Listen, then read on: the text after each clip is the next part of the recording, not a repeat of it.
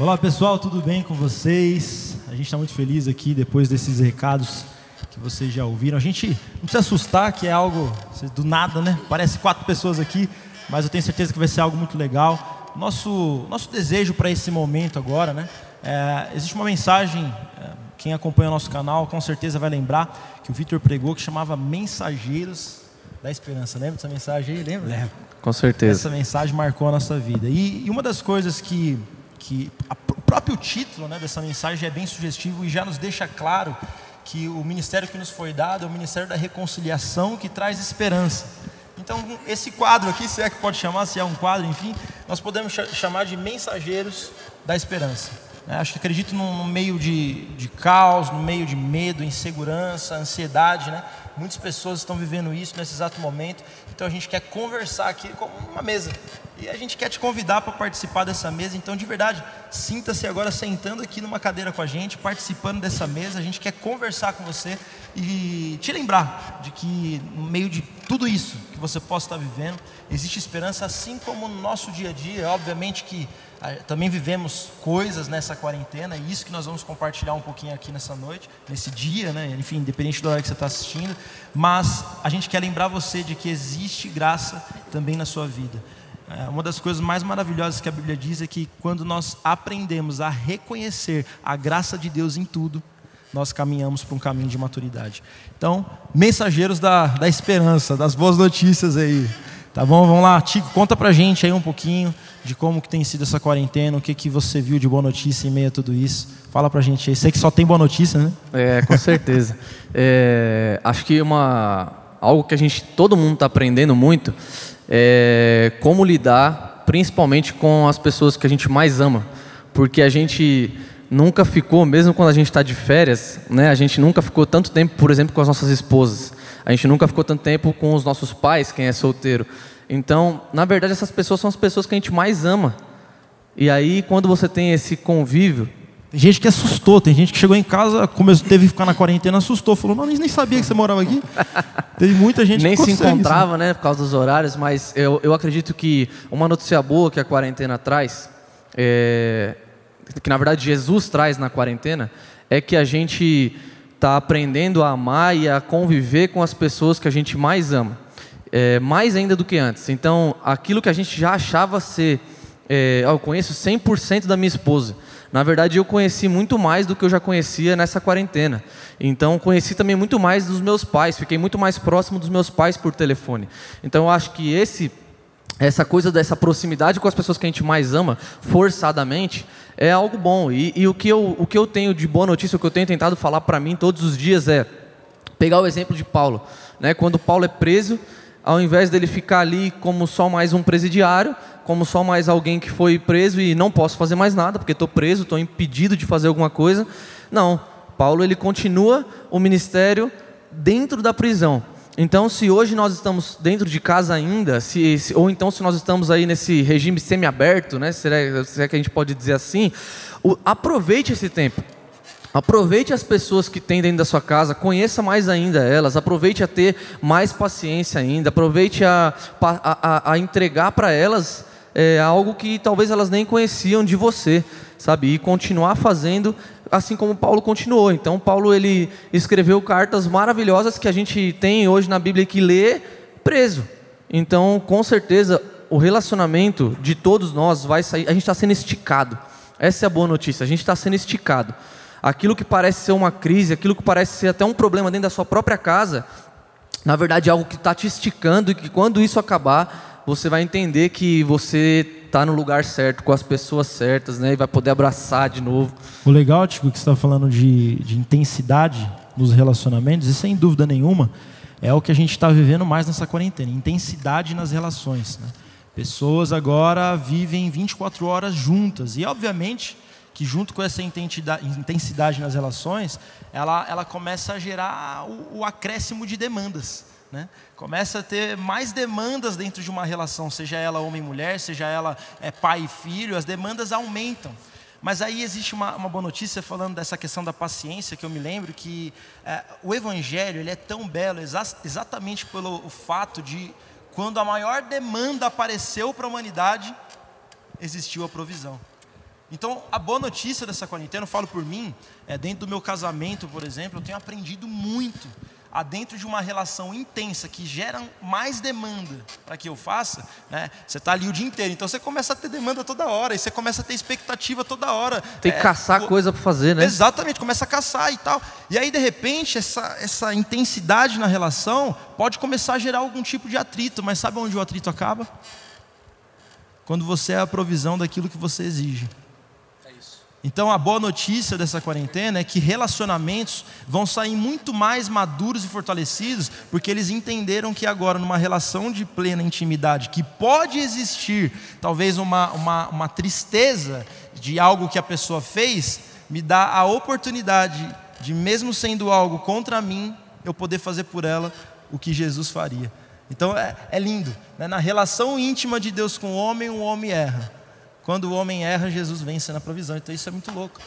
As relações certamente estão sendo esticadas e amadurecidas para um novo patamar. Eu posso dizer, é, tenho muito ainda a crescer como marido, sou bem recente. Você faz quanto tempo, Tico? Tá Seis meses só. Seis meses. Eu vou fazer um ano em outubro. Tico está quanto tempo? Dois anos. Felipão já está uma cara. Né, sete já. Sete anos.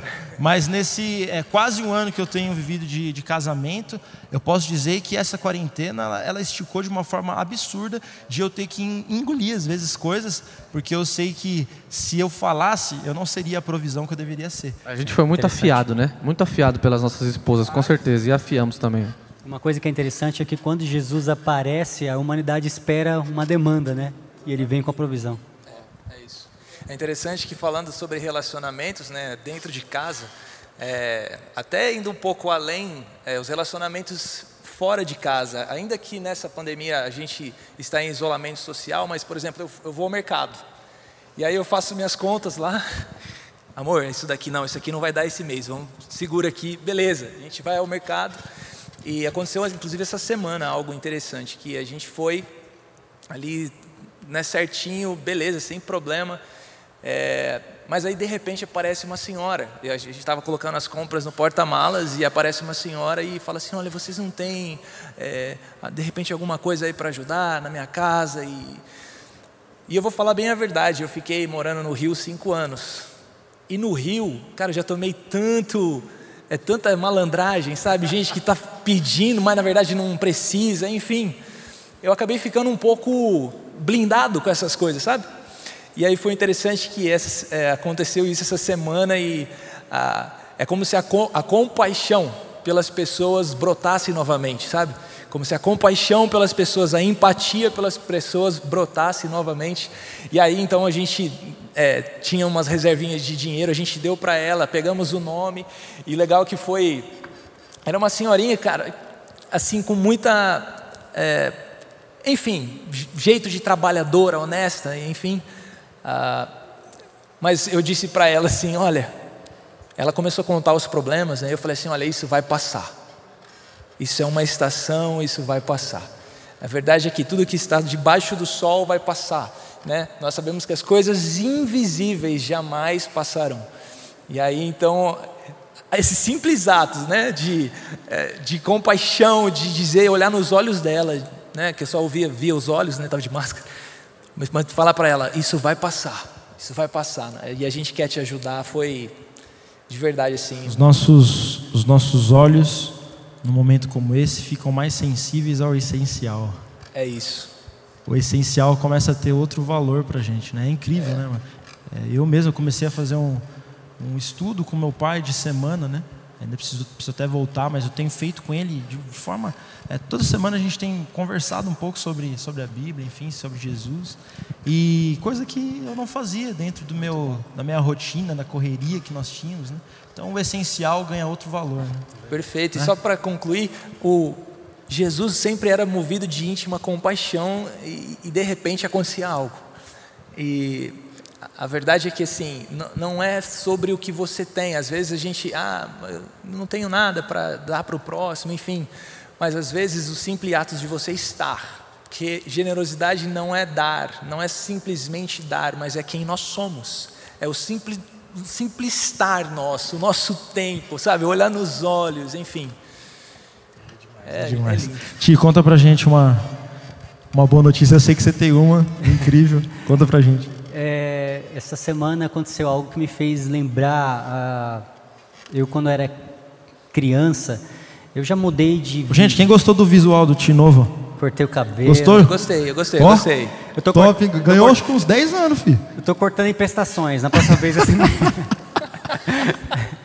Desculpa, Ai, quebrei tudo aqui. Não. Mas, é, mas é até bom que na próxima vez fala, ah, cortou de novo. Fala, cortei. É É porque, é porque o cabeleireiro não pode ficar muito tempo, né, na sua É, casa. Então 20 ele minutos corta só o de- teco, vai de- embora, aí depois ele vai... Foi, foi. E aí, não, eu tô cortando em prestações até para me decidir, o que, que eu faço. Mas, mas, sabe, essa semana é, eu lembrei de quando eu era é, criança e eu já mudei de cidades várias vezes e eu lembro que eu era.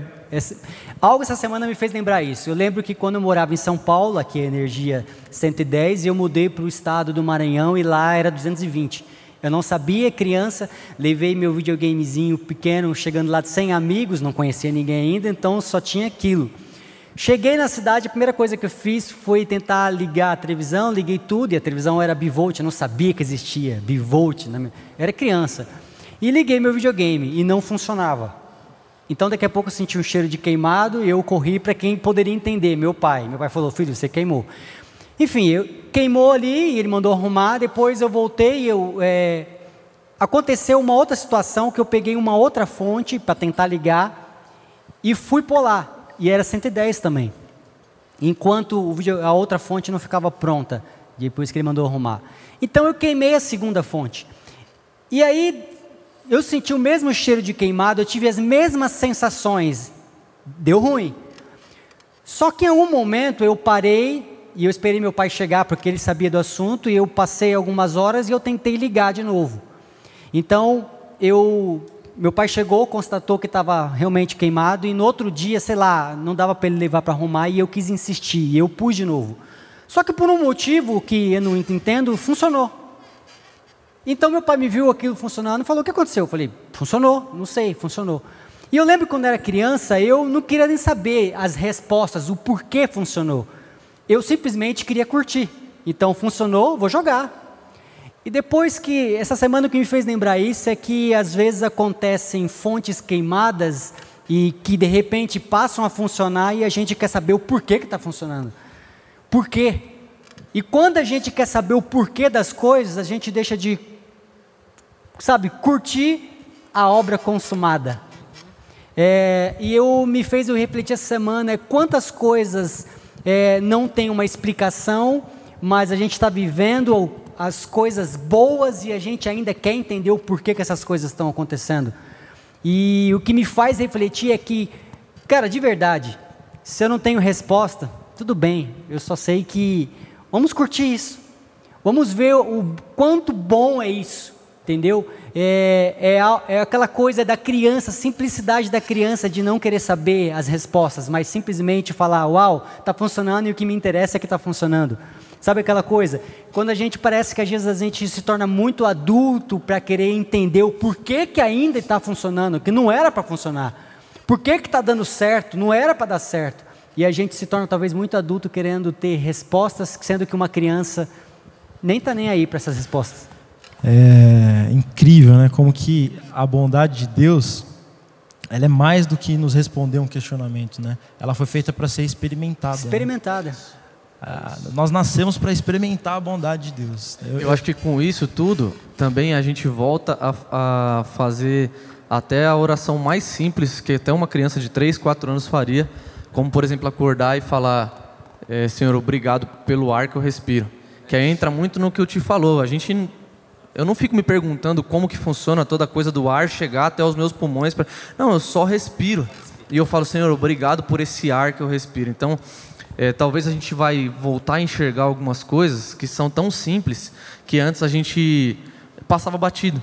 Então, você acordar e poder respirar fundo e falar: Jesus, obrigado por esse ar, obrigado pelos meus pulmões estarem aqui produzindo vida dentro de mim, né? levando oxigênio para o meu cérebro, para o meu coração. Então, essas coisas tão simples que às vezes passam batido, agora a gente está tendo tempo de, de olhar para isso e entender a importância do que é realmente importante, né? do, que, do que mais importa. Né? E uma coisa que é interessante. eu tô conseguindo ter tempo agora de ser, de ser mais legal com a atendente da Eletropaulo, quando eu ligo lá. atendente da Vivo ali, fico trocando uma ideia. Ter tempo, ter tempo para poder. Fala. Jesus te ama, minha irmã. E sabe o que é legal é, né, né, nisso aqui? A gente também não deixa de, de curtir achando que a fonte vai queimar. Em qualquer momento pode queimar. Simplesmente a gente nem pensa nisso, a gente simplesmente curte.